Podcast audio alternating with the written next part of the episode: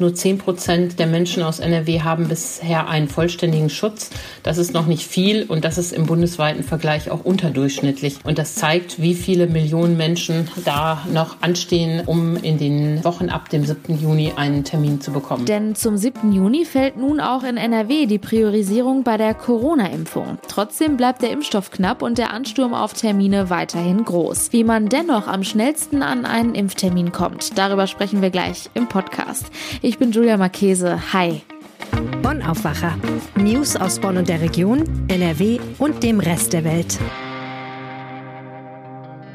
Hallo zusammen, schön, dass ihr wieder zuhört. Bevor wir starten, möchten wir euch sehr gerne dazu aufrufen, uns Fragen zu schicken. Wir treffen nämlich Ende nächster Woche einen professionellen Balletttänzer. Wir sprechen für unsere Wochenendfolge mit Michael Foster, der am Ballett am Rhein tanzt.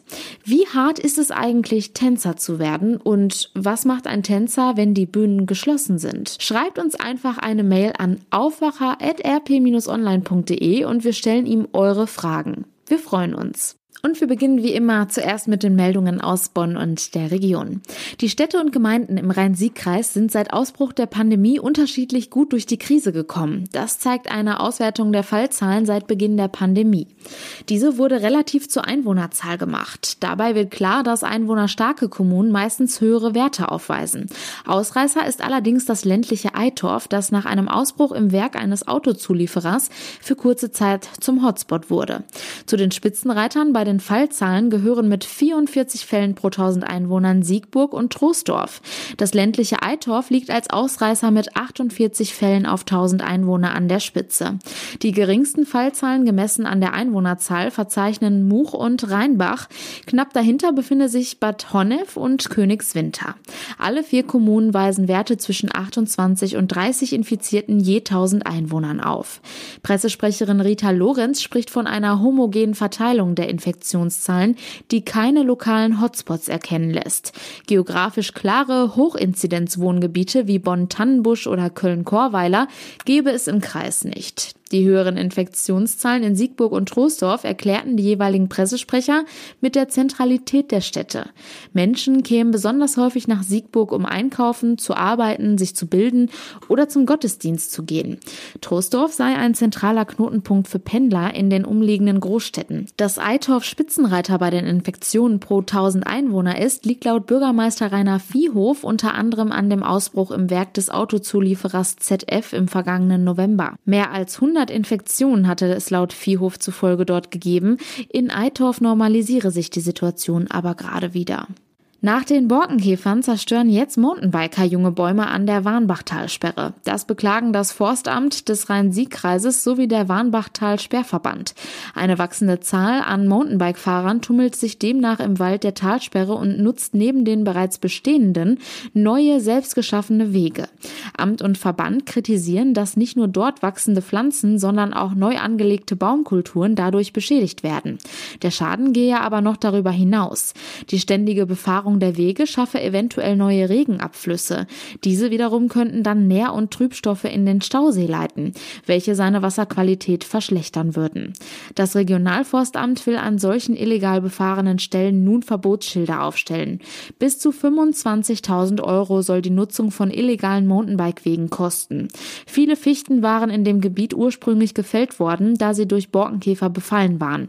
Ein solcher Borkenkäferbefall ist eine Folge von Dürren, die der Klimawandel Klimawandel gerade in ganz Deutschland herbeiführt.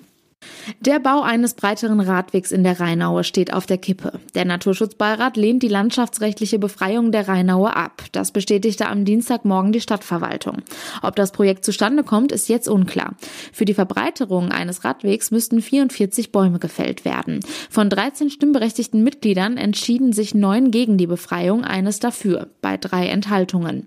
Beiratsmitglied Christoph Rullmann kritisierte die Fällung der Bäume, während mit dem Vorhaben Naturschutz angestrebt gelebt wird. Eine Alternativroute könnte über die derzeit vor allem für Autos ausgelegte Ludwig Erhard und Petra Kelly Allee am Freizeitpark vorbeiführen. Die dortige Strecke sieht die Verwaltung zumindest als möglicherweise geeignet, um eine Fahrbahn als Umweltspur für Busse und Radfahrer zu benutzen. Druck auf den Beirat versuchten aber offenbar auch Bürgerinnen und Bürger aufzubauen. Beiratsmitglied Karl Jakob Bachem sagte, ihn hätten Dutzende Mails sowohl von Befürwortern als auch Gegnern des Ausbaus erreicht. Der örtliche Fahrradclub ADFC und der Verkehrsclub VCD hatten sich nach Abwägung aller bekannten Argumente für den Ausbau ausgesprochen. Das Labyrinth in der Bonner Rheinaue könnte doch bestehen bleiben. Oberbürgermeisterin Katja Dörner macht Hoffnung darauf, nachdem eine missverständliche Formulierung der Stadt offenbar einen falschen Eindruck erzeugt hat. Die vermeintlich drohende Schließung des Labyrinths hatte in den vergangenen Tagen Proteste ausgelöst. In einem Schreiben der Stadtverwaltung hatte diese den Eindruck erweckt, dass das Labyrinth nicht denkmalverträglich sei. Das sei falsch, stellte die Stadt am Dienstagnachmittag klar. Dörner sagte hierzu, sie sei sicher, dass eine Lösung Lösung gefunden werden könne, welche zum denkmalpflegerischen Gesamtkonzept passt. Dieses wurde der Stadt Bonn durch die Bezirksregierung in Köln vorgeschrieben. Nun ist klar, im kommenden Monat, genauer gesagt zum 7. Juni, folgt NRW dem Beschluss der Gesundheitsministerkonferenz und hebt die Priorisierung bei der Corona-Impfung auf. Damit können sich dann schon bald alle Bürgerinnen und Bürger, die möchten, einen Termin zur Impfung machen. Alter, Vorerkrankungen oder die Berufsgruppe spielt dann also keine Rolle mehr bei der Terminvergabe. Doch wie genau komme ich denn jetzt eigentlich an so einen Impftermin? Darüber spreche ich jetzt mit Antje Höning aus unserer Wirtschaftsredaktion. Hallo. Hallo. Antje, kommen wir zu Beginn doch direkt mal zur großen Frage, wie komme ich ab dem 7. Juni an einen Impftermin? Es wird ja voraussichtlich zu einem riesigen Ansturm auf die Termine kommen. Gesundheitsminister Jens Spahn hat schon gesagt, dass die Aufhebung der Priorisierung nicht gleich bedeutet, dass nun alle schnell einen Impftermin bekommen werden und appelliert an die Geduld. Ja, das ist leider so, denn mit dem Ende der Priorisierung ist die Knappheit beim Impfstoff noch nicht zu Ende und ähm, das wird noch ziemlich knubbelig werden. Grundsätzlich gibt es ja zwei Möglichkeiten oder genauer gesagt sogar drei, wo sich die meisten Menschen impfen lassen können beim Hausarzt, im Impfzentrum oder, sofern sie Arbeitnehmer sind, über den äh, Betriebsarzt. Aber alle drei Wege sind noch mit Hürden gepflastert und ähm, ähm, es werden äh, nicht bei weitem nicht alle Menschen ab dem 7. Juni einen Impftermin bekommen. Wo habe ich denn die größte Wahrscheinlichkeit, einen Termin zu bekommen? Der beste Weg, um einen Termin äh, zu bekommen, wird voraussichtlich über den Hausarzt sein, weil die Impfzentren werden noch lange mit den Zweitimpfungen ähm, beschäftigt sein. Ähm, äh, so hat das NRW-Gesundheitsministerium erklärt, dass in der ersten Juniwoche noch überhaupt keine neuen Erstimpfungen im Impfzentrum stattfinden können, weil man da noch voll mit den Zweitimpfungen ähm, beschäftigt ist. In den Impfzentren werden ja derzeit ähm, Zweitimpfungen vorgenommen, aber auch die über 70-jährigen chronisch Kranke und bestimmte Berufsgruppen aus der Priorisierungsgruppe 3 geimpft. Du hast es gerade angesprochen, in der Priorisierungsgruppe 3 sind auch noch nicht alle geimpft und viele warten noch auf einen Termin. Was passiert jetzt durch die Aufhebung mit dem Rest der Gruppe? Ja, da sind in der Tat noch sehr viele Menschen äh, drin, ähm, viele Berufsgruppen, Beschäftigte von Pharmaunternehmen, von ähm, Entsorgungsfirmen, Logistik, äh, Verkehr Verkehr, ähm, die sind da alle noch drin und die sind bislang noch nicht äh, aufgerufen worden, um einen Termin im Impfzentrum machen zu können. Diese ähm, vielen Menschen, diese vielen Berufsgruppen, die werden am Ende faktisch nichts von ihrer Priorisierung haben. Also die Priorisierung wird schneller enden, als dass die einen Impftermin haben. Und damit müssen sie sich auch in ähm, der großen Reihe anstellen. Vielleicht mal kurz zur Einordnung. Wie weit sind wir in NRW denn mit den Impfungen? Hast du da Zahlen für uns? Ja, es sind 39 Prozent der Menschen in NRW haben bereits eine Erstimpfung ähm, erhalten. Das ist ja schon mal ganz ordentlich. Damit liegt Nordrhein-Westfalen auch über dem Bundesdurchschnitt. Bei den Zweitimpfungen sind es allerdings nur 10 Prozent. Das heißt, nur 10 Prozent der Menschen aus NRW haben bisher einen vollständigen Schutz. Das ist noch nicht viel und das ist im bundesweiten Vergleich auch unterdurchschnittlich.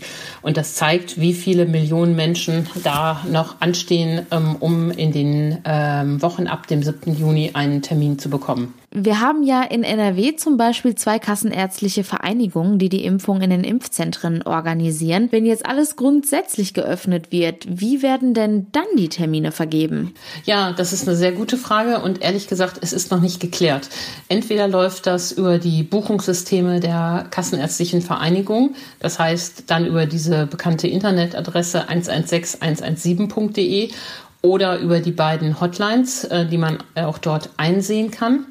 Oder ähm, die machen es anders, die machen es außerhalb des KV-Systems und lassen die Leute dann über die Städte bzw. Landkreise ähm, direkt bei den Impfzentren anrufen. Aber leider ähm, konnte weder Ministerium noch KV da gestern was zu sagen. Und deshalb müssen wir da nochmal abwarten. Du hast gestern schon in einem Artikel darüber berichtet, dass im Moment schon einige Hausärzte wieder aus den Impfungen aussteigen. Grund dafür ist die angespannte Stimmung bei der Impfstoffnachfrage und die dadurch entstehenden Schwierigkeiten bei der Regelversorgung. Jetzt wird der Ansturm ab dem 7. Juni vermutlich noch höher werden.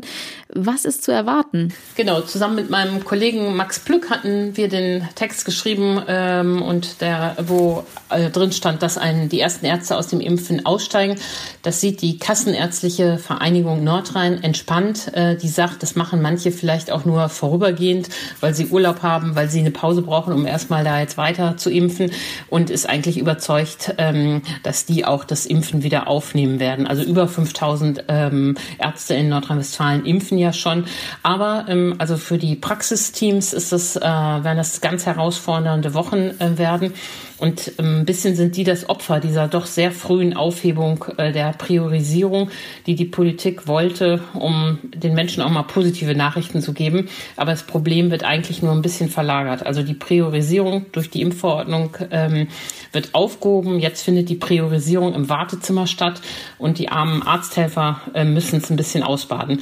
Da kann man nur um Geduld und Freundlichkeit der Patienten bitten, dass äh, sie nicht äh, ihren Unmut dann am Praxistelefon äußern. In der Vergangenheit haben wir auch schon darüber gesprochen, dass einige Menschen gar keinen Hausarzt haben. Was ist denn dann mit denen eigentlich? Ja, das stimmt. Das sind ja ähm, oft äh, junge Menschen oder mittelalte Menschen, die nichts haben, deshalb auch nicht zum Arzt gehen, auch noch keine Vorsorgeuntersuchung brauchen. Und für die ist es natürlich tatsächlich ein Problem auf ähm, Dauer sind für die sicher die Impfzentren eine gute ähm, Anlaufstelle, weil man da ja eben keinen Arzt braucht. Oder sie versuchen es über die Facharztschiene. Viele haben ja dann doch, vielleicht haben sie den Orthopäden, mit, bei dem sie schon immer sind, mit ihrem Tennisarm oder Frauen den Gynäkologen. Ähm, was ziemlich aussichtslos erscheint, ist äh, der Versuch, bei einem Hausarzt neu anzulanden. Da winken die Praxen verständlicherweise ab und sagen, wir müssen erstmal unsere eigenen Patienten versorgen, bevor wir neue Patienten aufnehmen. Jetzt sollen ja auch bald Betriebsärzte anfangen zu impfen. Das wird ja vermutlich auch noch mal viel Bedarf abdecken, oder? Ja, das ist wirklich äh, toll. Viele ähm, Unternehmen, äh, Konzerne, aber auch mittlere Unternehmen haben ja bereits Impfstraßen errichtet, äh, Pläne geschrieben, wie sie das machen. Die warten auch nur auf den Impfstoff und ähm, auch da soll es eben am 7. Juni losgehen. Der Impfstoff kommt vom Bund, das heißt, den müssen nicht die Länder aus ihren Kontingenten abzwacken und die Unternehmen müssen das bei ähm, den Apotheken bzw. dem Pharma-Großhandel bestellen. Und der Bund arbeitet gerade dazu an einem Konzept. Aber wenn das erstmal ins Rollen kommt, das wäre wirklich großartig, weil die auch richtig Strecke machen können. Ähm, E.ON zum Beispiel in Essen ähm, will in zwei Wochen da die ganze Mannschaft durchimpfen und äh, ähnliche Berichte gibt es auch von Konzernen im Rheinland und äh, das wäre ähm, richtig gut, wenn die loslegen können und dann auch genug Impfstoff bekommen. Also die nächsten Vier Wochen, fünf Wochen werden noch strubbelig. Da wird es viel Hauen und Stechen geben. Aber ähm, zum Hochsommer hin äh, soll sich die Lage dann ja entspannen. Dann soll es mehr Impfstoff geben, noch weitere Impfstoffe. CureVac wird dann auf den Markt kommen. Also man muss jetzt nochmal durchhalten, sich nicht abschrecken lassen, wenn es jetzt noch nicht klappt. Im, Im späteren Sommer wird das alles was werden. Vielen Dank, Antje Höning, für diesen Überblick. Herzlichen Dank. Mit Straßenkreide lassen sich nicht nur bunte Bilder malen, sondern auch wichtige und ernste Themen ansprechen. Zum Beispiel Vorfälle von sexualisierter Gewalt.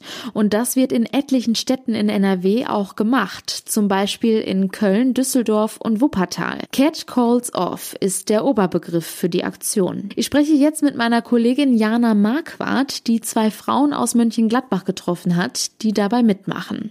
Hallo. Hi. Belästigungen und Straßenkreide. Beschreib doch bitte einmal, was bei der Aktion gemacht wird. Bei der Aktion ist es so, dass die Frauen, die ich jetzt getroffen habe aus Mönchengladbach, verkürzt Erlebnisse sexualisierter Belästigung mit Kreide auf die Straße malen. Dafür benutzen sie ganz viele verschiedene bunte Farben und stellen die Ereignisse dann sehr verkürzt dar, manchmal auch nur mit einem Zitat oder einem kleinen Detail aus dem gesamten Vorfall. Und das ist aber jetzt keine Aktion, die nur in Mönchengladbach stattfindet, sondern wie du auch schon gesagt hast, das ist NRW-weit, aber auch sogar deutschlandweit. Also diese Aktion gibt es inzwischen in jeder größeren Stadt in Deutschland. Und dazu gibt es dann jeweils auch immer den passenden Instagram-Kanal, wo dann diese Bilder geteilt werden. Und ich habe auch gesehen, es gibt auch Instagram-Accounts zu dieser Aktion aus Maastricht und New York. Kannst du vielleicht mal ein Beispiel von so einem Zitat nennen? Ja, zum Beispiel war ich ja selber dabei, als die beiden jungen Frauen aus Mönchengladbach, Ines Grube und Mara Bongartz, ein Erlebnis angekreidet haben, wie sie es nennen.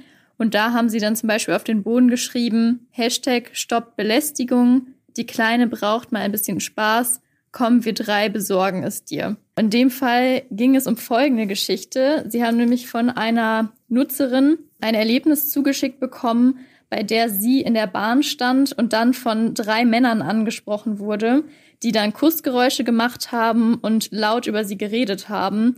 Unter anderem auch das, was Ines und Mara auf den Boden geschrieben haben. Also die Kleine braucht mal ein bisschen Spaß. Komm, wir drei besorgen es dir.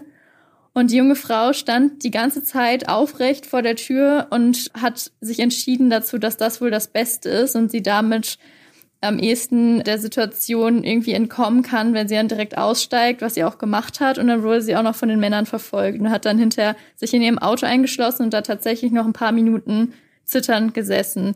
Genau auf solche Erlebnisse wollen die beiden jungen Frauen aufmerksam machen. Für diese Aktionen wird der englische Begriff Catcalls verwendet. Wortwörtlich übersetzt wäre das im Deutschen also Katzenanrufe. Ich nehme an, das ist damit aber nicht gemeint, oder? Das ist nicht damit gemeint. Das ist, kommt aus der englischen Umgangssprache und bezeichnet ja, anzügliche Bemerkungen, das können auch Pfiffe oder Rufe sein, die Männer abgeben, wenn eine Frau vorbeiläuft. Der Begriff Catcalls wird auch teilweise kritisiert, weil er eben ja auch sowas wie Katzenrufe bedeuten würde, wenn man ihn ganz konkret übersetzt und das verharmlost ja die ganze Sache. Aber gemeint sind sexualisierte, anzügliche Bemerkungen. Was haben dir denn die zwei Frauen aus Mönchengladbach von ihren eigenen Erlebnissen erzählt? Mara Bongatz und Ines Grube betreiben ja den Kanal, wie ich schon gesagt hatte. Sie haben mir von ihren eigenen Erlebnissen auch relativ viel erzählt. Und zwar erleben sie selbst schon sexualisierte Belästigung, seit sie sehr jung sind, also schon seit sie elf oder zwölf sind. Da hat das angefangen, meinten sie. Und dann können das halt, ja, Sprüche sein wie, hey, Süße, lächel doch mal. Aber auch Situationen, in denen zum Beispiel Mara erzählt hat, dass ihr tatsächlich Männer immer näher gekommen sind und ihr dann auch irgendwelche Sachen ins Ohr geraunt haben, auch sexualisiert anzüglich. Was die beiden aber sehr wichtig finden bei solchen Erlebnissen, dass die Menschen, die drumherum stehen oder das mitbekommen, nicht einfach nur schweigend zusehen, sondern zumindest äh, zeigen, dass sie denjenigen, die dort belästigt werden, beistehen. Das kann auch nur dadurch geschehen, dass sie vielleicht einen Schritt auf die Betroffenen zugehen und ihnen das auch nur mit Gesten signalisieren. Aber das finden sie zum Beispiel sehr wichtig. Ist das dann auch das übergreifende Ziel der Aktion? Ihr Ziel ist es damit, Teil einer großen Bewegung zu sein, die immer wieder darauf hinweist und wirklich sichtbar macht, wie häufig und in welcher Form sexualisierte Belästigung jeden Tag passiert. Das wollen sie dann mit ihren Kreidebildern sichtbar machen für jeden, der vorbeigeht und wollen, dass Menschen wirklich auch stehen bleiben und drüber nachdenken, was da passiert ist und wie sie vielleicht selber dafür sorgen können, dass sie nicht mehr Teil dieser sexualisierten Belästigung sind, indem sie sich zum Beispiel dann eben mit den Betroffenen solidarisieren oder sich auch eben einmischen, wenn so etwas passiert. Jana Marquardt über Catcalling und eine Aktion von Frauen dagegen, die es nicht nur in Mönchengladbach gibt, sondern in ganz NRW und ganz Deutschland. Vielen Dank. Ja, danke dir und bis bald. Und zur Vollständigkeit sei gesagt, natürlich erleben nicht nur Frauen solche Formen von Belästigung, auch Männer können betroffen sein.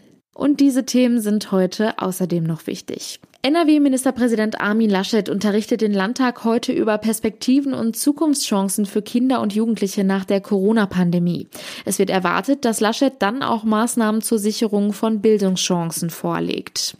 In NRW hat sich der Import von Bienenhonig in fünf Jahren vervierfacht. Das teilte das Statistische Landesamt anlässlich des Weltbienentages morgen mit. Im vergangenen Jahr sind demnach 2688 Tonnen Honig im Wert von 22,4 Millionen Euro eingeführt worden. Nun noch ein kurzer Blick aufs Wetter. Und das bleibt weiterhin wechselhaft. Immer wieder sind Schauer und Gewitter möglich. Zwischendurch kommt auch mal die Sonne raus. Die Temperaturen liegen bei milden 14 bis 17 15 Grad. Und das war der Aufwacher vom 19. Mai. Habt einen schönen Tag. Ciao. Mehr Nachrichten aus Bonn und der Region gibt's jederzeit beim Generalanzeiger. Schaut vorbei auf ga.de.